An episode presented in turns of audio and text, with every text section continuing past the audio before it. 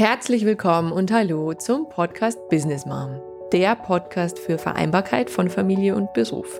Mein Name ist Dr. Susanne Dietz und ich spreche für dich, wenn du Mama bist und deinen Job liebst. Ich spreche aber für dich, wenn du Chef bist, Arbeitgeber oder auch Personaler und sagst, ich möchte Frauenförderung von einer ganz neuen Seite angehen und damit effektive Lösungen generieren. Heute geht es mir um das Thema Verantwortung, was wir alle tun können, was das ganze Unternehmen tun kann, damit Frauenförderung wirklich gelingt, Mütter glücklich sind und Unternehmen damit erfolgreich. Ich wünsche euch wertvolle Erkenntnisse und viel Spaß dabei. Ja, es geht um die zwei Perspektiven, die wir haben, wenn wir auf das Thema Mutter im Job gucken. Ein Beispiel dazu. Alex, eine junge Mutter, ist frustriert. Sie ist seit elf Monaten Mama. Doch seit sie ihrem Chef von der frohen Botschaft erzählt hat, ich bin schwanger, fühlt sie sich total vergessen.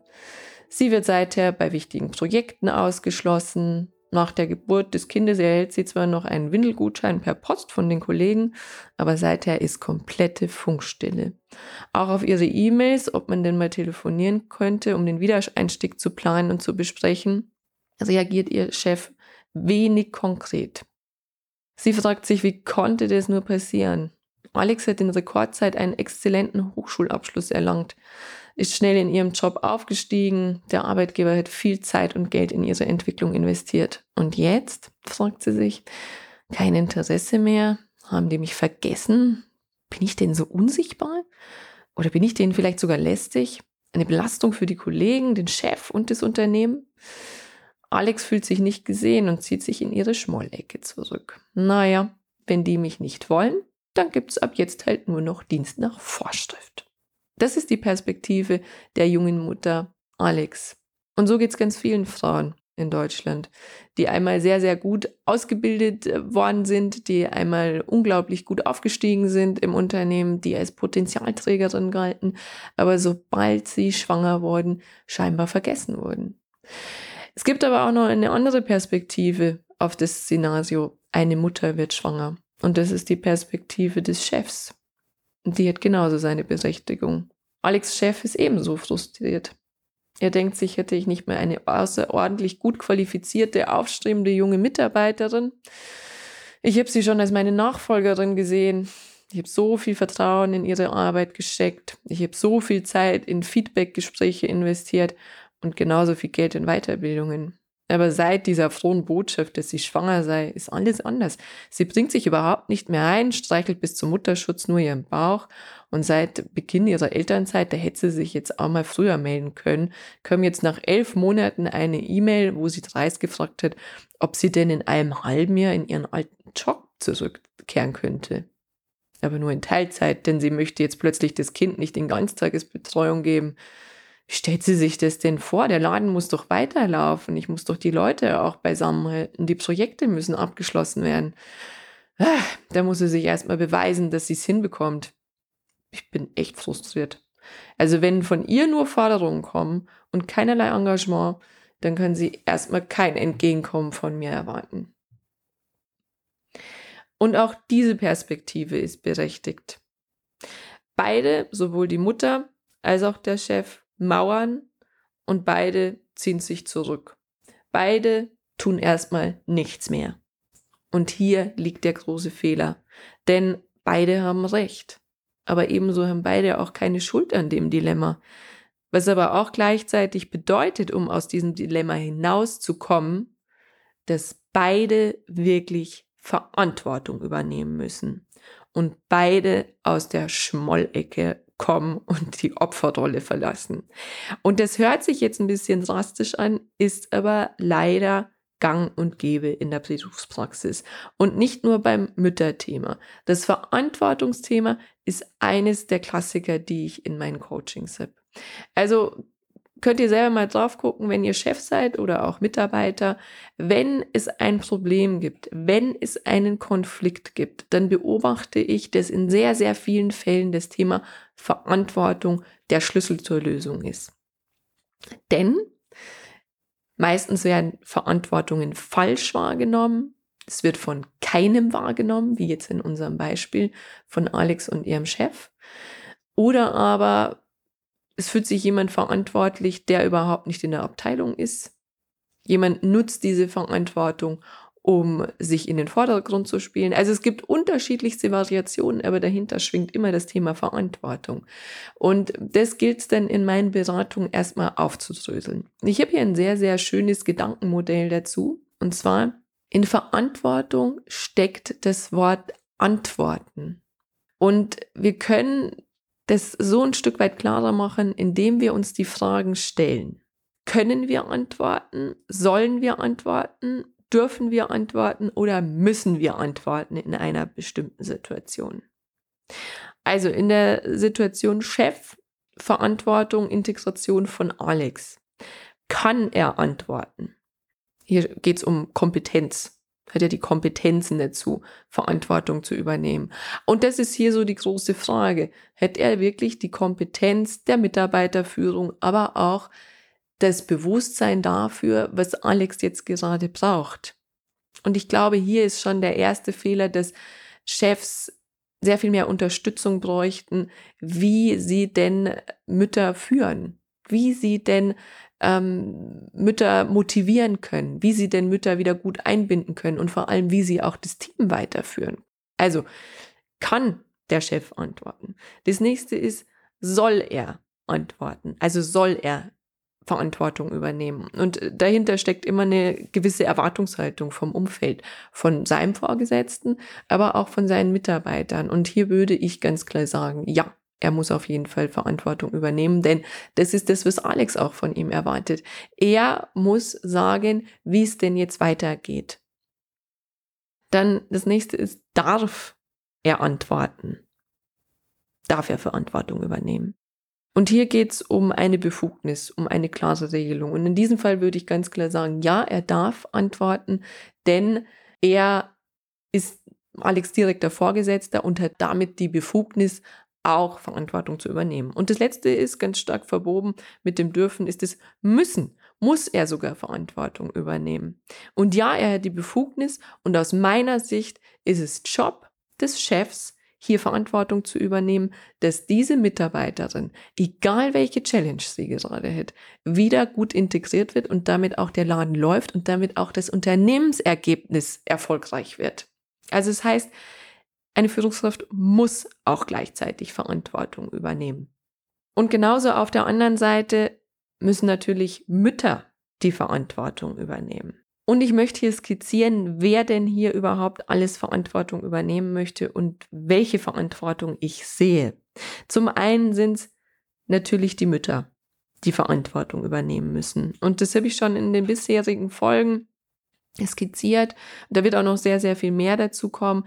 Aber für mich ist die erste Verantwortung auch hier offen zu sein. Konkret darüber zu sprechen, was sind meine Vorstellungen vor der Elternzeit vielleicht schon? Wann ist meine Rückkehr? Was könnte ich mir jetzt vorstellen? Und aber vor allem während der Elternzeit Kontakt zu halten, ganz wichtig, um auch hier wieder offen zu kommunizieren, wie geht's mir, wo stehe ich gerade, was hat sich verändert, wo könnte ich mir vorstellen, dass ich tätig werde oder aber Worst Case fürs Unternehmen, dass die Mutter sagt, ich komme überhaupt nicht zurück. Aber auch das ist in der Verantwortung der Mutter, das frühzeitig zu kommunizieren und mit dem Chef darüber zu sprechen, welche Möglichkeiten gibt es denn, um das zu lösen. Also hier ganz, ganz, ganz breites Szenario, aber für mich ist äh, der Dreh- und Angelpunkt der Verantwortung der Mütter, dass sie verantwortlich sind, das Bewusstsein zu schaffen, wie geht's mir denn? Wo stehe ich gerade? Und an welcher Stelle erwarte ich auch, dass mich mein Chef unterstützt? Denn das ist auch eine Sache, dass Erwartungen in der Regel gar nicht kommuniziert werden. Und hinterher ist man beleidigt, weil der Chef eben an der einen oder anderen Stelle nicht unterstützt hat, weil kein Entgegenkommen gab. Aber er wusste es vielleicht gar nicht, dass sie da Unterstützung gebraucht hätte. Also Verantwortung der Mutter. Dann haben wir die Verantwortung des Chefs die ist ganz stark gekoppelt mit der Verantwortung des Arbeitgebers, des Unternehmens. Und das möchte ich vorwegnehmen. Und zwar ist die Verantwortung des Arbeitgebers, des ganzen Unternehmens, den Wert Vereinbarkeit von Familie und Beruf erstmal als relevant zu erachten. Also meinetwegen ins Leitbild aufzunehmen, in die Entwicklungsprogramme mit aufzunehmen, in die Führungskräfteentwicklung mit aufzunehmen, das wirklich als Thema zu machen, Schurfixes dazu zu machen, Tage zu etablieren, an denen Mütter während der Elternzeit ins Unternehmen kommen und in Austausch kommen können. Aber auch die Gelder natürlich zur Verfügung zu stellen, dass solche Tage stattfinden können. Bis hin zu Entwicklungsmaßnahmen, die generiert werden, sowohl für Mütter, aber auch für die Führungskräfte, die in ihrer Kompetenz geschult und trainiert werden, um dann auch diesen erfolgreichen Einstieg wieder zu generieren. Und hier ist auch die Verantwortung ganz stark bei der Personalabteilung, bei der Personalentwicklung, dass auch diese einen Prozess aufsetzen, wie gehen wir mit Müttern um, also wenn die in die Elternzeit gehen, aber dann auch während der Elternzeit, wie können wir einen Prozess aufsetzen, dass wir wirklich ähm, sagen, wir einmal im Monat Kontakt mit dieser Mutter. Wir fragen nach, wie es ihr geht. Ähm, mindestens zwei Monate vor ihrer Rückkehr muss ein differenziertes Gespräch geführt werden. Meinetwegen auch, bis, bis mein Traum wäre, dass man währenddessen schon Entwicklungsmaßnahmen aufsetzt und dann, wenn die Mutter zurückkommt, sogenannte Onboarding-Programme startet, dass die Mutter wieder gut in den Job zurückkommt, möglichst ohne Reibungsverluste, weil es ist nicht nur für die Mutter anstrengend, es ist auch für den Chef anstrengend und es ist auch für die Teammitglieder anstrengend. Also das hat nochmal eine ganz andere Dimension, werde ich aber in einer anderen Folge noch beleuchten, weil mir das so wichtig ist. Also auch hier muss der Arbeitgeber, die Unternehmensführung und die Personalabteilung muss den Raum aufmachen, dass Vereinbarkeit von Familie und Beruf als relevant erachtet wird, als wichtig erachtet wird und damit auch dieser Wert Vereinbarkeit von Familie und Beruf wirklich gelebt werden kann. Und daraus ergibt sich der konkrete Auftrag und die konkrete Verantwortung an die jeweiligen Chefs, an die jeweiligen Vorgesetzte der Mütter. Deren Verantwortung ist es, Wertebotschafter zu sein. Also jeglicher Werte, ob das jetzt Fairness ist, ob das jetzt Erfolg ist, ob das jetzt Globalisierung ist, aber genauso der Wert Vereinbarkeit von Familie und Beruf. Und ein Wertebotschafter hat ganz viele Dimensionen. Zum einen soll er natürlich Vorbild sein. Es macht natürlich wenig Sinn, wenn der Vorgesetzte sich auch wenig bei der Kinderbetreuung seiner eigenen Kinder beteiligt, wenn er auch überhaupt keine Elternzeit nimmt, wenn er sagt, naja, das kann alles meine Frau alleine machen. Und ähm, irgendwie wird das schon, also die kann das schon, die kriegt das schon hin, also sich auch hier nicht verantwortlich zeigt, sondern auch hier ein Vorbild ist und sagt, auch wenn er keine Kinder hat, es ist völlig in Ordnung, dass jemand auch mal früher geht, wir sehen es nicht gleich als Problem, wenn jemand öfter ausfällt wegen Kinderkrankheiten. Es ist, wie es ist. Wir können es nicht ändern. Aber wir müssen in dieser begrenzten Zeit die bestmöglichen Lösungen finden. Und das macht für mich einen guten Manager aus, der mit den Gegebenheiten, die denn da sind, gemeinschaftlich Lösungen generiert. Das heißt, er ist dafür verantwortlich, ob dieser Wert wirklich gelebt wird, Vereinbarkeit von Familie und Beruf. Dass er eben diese Frauen nicht negativ bewertet, dass er nicht sie als Belastung sieht, dass er wirklich auch dieses Potenzial sieht, fördert und auch im Team gut integriert. Und das ist eine Arbeit. Das, sag ich mal, das ist, ähm, das ist, das ist eine Arbeit wirklich für Profis. Das ist Führungsarbeit auf wirklich, wirklich hohem Niveau. Und was ich eben hier beobachte, ist, dass Führungskräfte ganz, ganz oft mit dieser Aufgabe im Stich gelassen werden. Und es ist für mich mehr als verständlich, dass viele Teamleiter, die einen hohen Frauenanteil sagen, ähm, es ist wirklich ein Fluch, so viele Frauen in meinem Team zu haben. Hätte ich schon so gehört. Und ich habe nachgefragt, ja, wieso das denn? Ja, die werden ständig schwanger die fallen ständig aus. Ich habe nie ein festes, beständiges Team. Ich weiß nicht, wie ich es hinbekommen soll. Und wie gesagt, es ist eine Königsdisziplin, solche Teams zu führen. Aber ich wiederhole mich hier, ich erlebe es, dass Führungskräfte hier keine Unterstützung bekommen in der Integration von Müttern.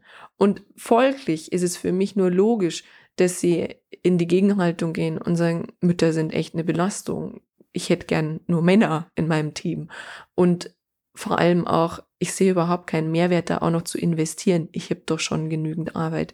Das heißt, meine Vision wäre wirklich, dass Chefs unterstützt werden, dass wir hier den Wert Vereinbarkeit von Familie und Beruf in Leadership-Programme aufnehmen, dass es wirkliche Führungskräfteentwicklung ansehen und hier die Chefs befähigen, in ihrer Kompetenz auch diese Führungsarbeit zu leisten. Denn es ist nicht damit getan, dass ich nur das Bewusstsein generiere. Es wäre schon viel gewonnen, wenn das Bewusstsein da wäre. Was passiert denn eigentlich bei den Frauen? Aber es erfordert wirklich sehr, sehr viel Fingerspitzengefühl, auch Erfahrung, aber auch einige Tools, wie ich damit umgehe und wie ich damit auch gute Teamarbeit fördere. Unterm Strich ist diese Integration von Müttern in Unternehmen und damit innovative Frauenförderung für alle drei Parteien eine Investition. Es ist eine Investition für die Mütter, das heißt, es ist anstrengend, es hat mit Einbußen zu tun und es hat aber auch mit Kompromissen zu tun. Es ist eine Investition vom Arbeitgeber, vor allem den Raum aufzumachen, die Zeit zu geben und auch möglicherweise das Geld zu investieren. Es ist aber auch eine Investition der Chefs und es ist eine Investition von Chefs, dass sie sagen, ja, diese Frau ist für einen begrenzten Zeitraum vielleicht gar nicht verfügbar oder nur begrenzt verfügbar. Aber ich werde mein Bestes geben, alles, was in meiner Management- und Leadership-Kompetenz liegt, dass dieses Team weiterläuft und dass diese Frau irgendwann wieder komplett zurückkommen kann und dann noch mindestens 20 Jahre für dieses Unternehmen tätig sein wird und das aber genauso wie vorher als absolute Potenzialträgerin. Ich hoffe, diese Folge hat für euch so ein paar Erkenntnisse gebracht, wer welche Verantwortung übernehmen will und soll, aus meiner Sicht. Zum einen die Verantwortung für die Arbeitgeber, aber auch ganz konkret für die Mütter und in erster Linie auch für die Chefs. Ich wünsche euch weiter gute Impulse. Lasst mich wissen, wenn ihr Fragen dazu habt, wenn ihr Anregungen dazu habt, wenn ihr auch Erfahrungen dazu habt. Ich freue mich über eure Zuschriften und ich wünsche euch eine gute Zeit. Bis zum nächsten Mal. Macht's gut. Von Herzen danke, dass du wieder mit dabei warst. Wenn du mehr zu Business Mom erfahren willst, dann besuch mich doch einfach auf Facebook, Instagram, LinkedIn oder Xing oder geh direkt zu meiner Business Mom Website unter www.businessmom.de. Dran denken, Sinn im Business schreibt man bei mir immer mit zwei N. Dort findest du alles zu meinem Podcast, zu mir und meiner Person, meinen Beratungen, Seminaren, Coachings, Büchern und auch Vorträgen. Ich freue mich auf dich.